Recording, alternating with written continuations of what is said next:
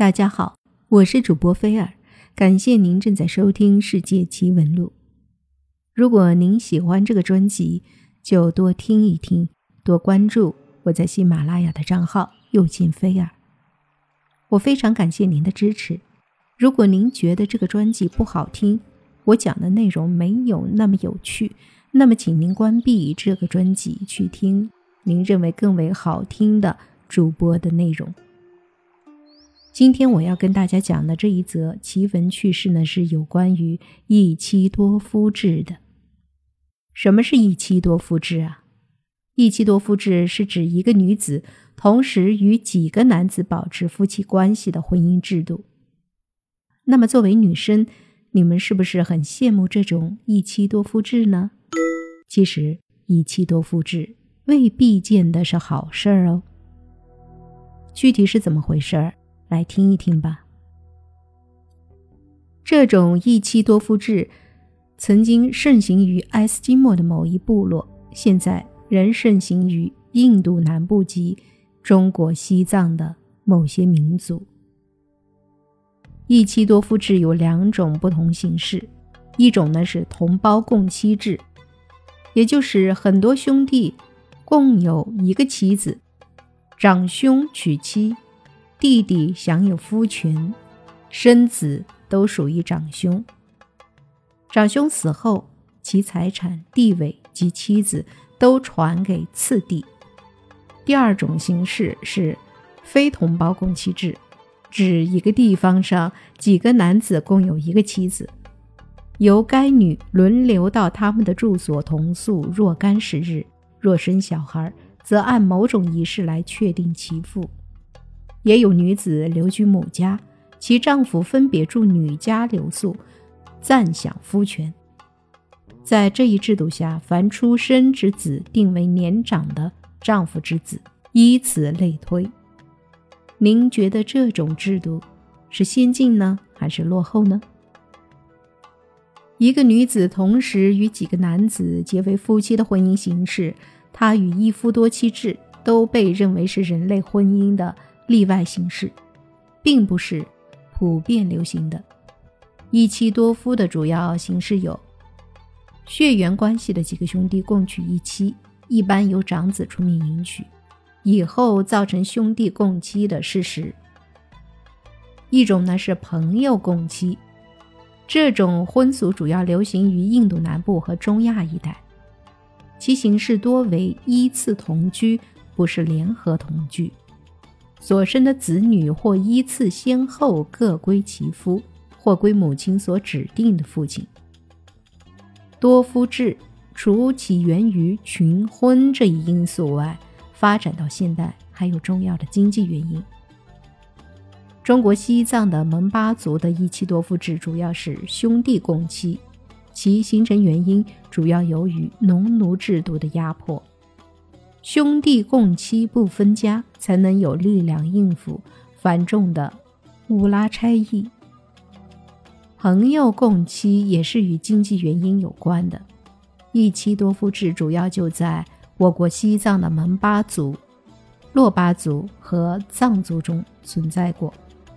印度也存在有一妻多夫制，但与西藏驻族的一妻多夫制有些不同。其形成原因，一说是与原始人广泛流行逆婴有关，一说是在阶级社会中与保护财产不被分割有关，有的还认为可能与男子经常外出，妻子需要人照顾或婚后不育等等有关。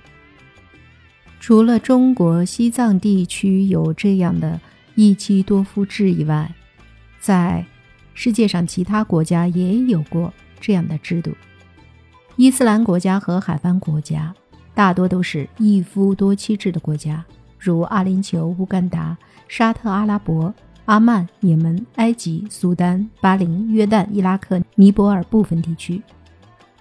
非洲国家目前，非洲依然有许多是一妻多夫制的国家，主要有塞内加尔、乌干达、利比亚、斯威士兰、埃塞俄比亚、沙漠罗哥、索马里。美国呢，还有美国的摩门教徒，不但允许一妻多夫，而且还是一夫多妻制的地区。每个地区的风俗习惯都不一样，世界其他国家和地区的一妻多夫的风俗习惯无参考。不过，我们可以说一说中国藏族的一妻多夫制的婚姻情况。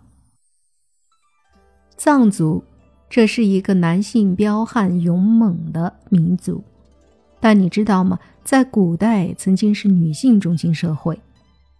这个社会最初发生于中亚之游牧部落，并随游牧部落的固住一区而成为女性中心的国家。游牧部落因为居无屏障，容易受外敌侵袭，所以壮健的男子保卫家族，而管理牲畜、账目则委托于妇女和老弱。在对偶婚姻制度尚未严格建立以前。这样社会的妇女为何具有战胜一切的魔力？因为以性的关系使男子颠倒；再则以掌握衣食资源、粮食的关系，使全族男性无形中受到控制；最后是以哺乳婴孩的关系，博得了全族的爱护。这种自然形成以女性为中心的制度。因女性一般柔弱，缺乏控制多数的力量，因此只有当其群体发展到十分盛大，常需与他族征战时，才会有男子势力崛起为王，改造为男性中心的社会。假设这个社会长久沉滞于渺小、孤立、和平、幽静之中，那么此女性中心的制度可能延续到很久。在西藏冈底斯附近，是古代为女性中心的社会。它实际上是隋唐时代的女国。西藏一妻多夫已有上千年的历史，这是保护家庭财产不分散的一种办法。在一夫一妻的婚姻模式下，几个男丁分家后会造成家中财产的分割，减弱大家庭的力量，而且也会使家中劳动力缺乏。影响家庭财富的聚集。吐蕃时期，也就是公元七到九世纪，昌都地区是著名的东女国和苏皮王国的所在地，其有大小八十余城。其王所居民康延川，中有弱水难流，用牛皮为船以渡。我国著名藏学家任乃强先生考证也称，今昌都一带为东女国的。政治、经济、文化中心。至此今日，在昌都地区还可以看到吐蕃东女国和苏皮王国文化的痕迹。唐朝时候，丹巴曾属于东女国。东女国人着缁衣，首饰多用各种珠宝，华贵富丽。其记载与今丹巴一带妇女装束相似。至今，丹巴藏族妇女的服饰。不管多么漂亮，多么变化多端，其色彩基调仍以黑色为主。中国自古以来就有东女国的传闻，《西游记》第五十四回曾描写过一个大名鼎鼎的西凉女国。翻开玄奘亲传的《大唐西域记》卷四，发现它记录一个大雪山中的东女国。玄奘称此国是以女为王，因以女称国，并且特别提到东女国东接吐蕃国。从藏史《贤者喜宴·西藏王臣记》可以查找到吐蕃以前子从母姓的历史记述。在西藏，喜马拉雅山柱峰全是女神，遍布藏区的大地之神，即十二丹玛，也是女神。可见藏族是一个神话和崇尚女神的民族。当人们拜倒在女神足下的时候，也许已经隐约透露出藏民族对其史前母系时代的集体追忆，更容易让人在想象中去浮现逝去不见踪影的东女国。在今天的藏区，仍然保存着一妻多夫及招赘女婿上门的婚姻制度。和旧权至上的婚姻礼俗，女性在家族中起着支配作用。扎坝就有可能是东女国八十余城的一个。任新建研究员通过长期研究和实地考察发现，东女国的中心在今天四川甘孜州的丹巴县至道孚县一带，也属于党项羌。扎坝也在这个东女国的范围内。由于地处峡谷，与外界隔绝，因而古老习俗得以保留。扎坝人是历史上失踪的有名的东女国的一个部落残余，保留着古党项羌的语言和东女国的习俗。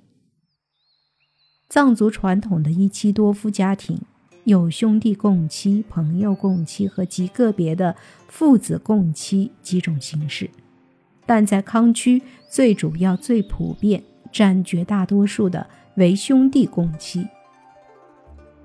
解放前，在今甘孜地区境内调查的四十五户一妻多夫家庭，其中兄弟共妻四十四户，共一百零一名男子，平均每户均二点三人；非兄弟共妻家庭一户，丈夫两人。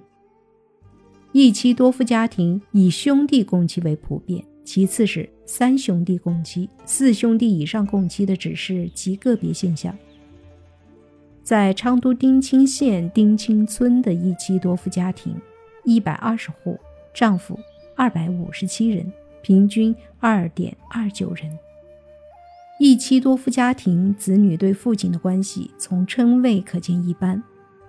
一种是称大哥为爸爸，其余为叔叔；在芒康还有称大哥为爸爸，其余的依次为大叔、二叔、三叔的。如果大哥去世，则可称二哥为爸爸；另一种则不加区别，几个丈夫均被一概称作爸爸。这两种不同的称呼方法，有时还共存于同一个村庄，如丁青县丁青村就是这样。不同的称呼方法仅仅是一种习惯，并不意味着子女真正是谁的。在昌都调查过的几户家庭的父亲们。没有设想过子女中谁是自己的，谁是其他人的。反正这个家庭的子女均是自己的子女，一视同仁；反之，子女也一样，对父亲们也一视同仁。也不知真正的生身父亲是谁。子女的所属是从家庭的角度看待的，而不是强调个人。这种习惯也有利于家庭的和睦。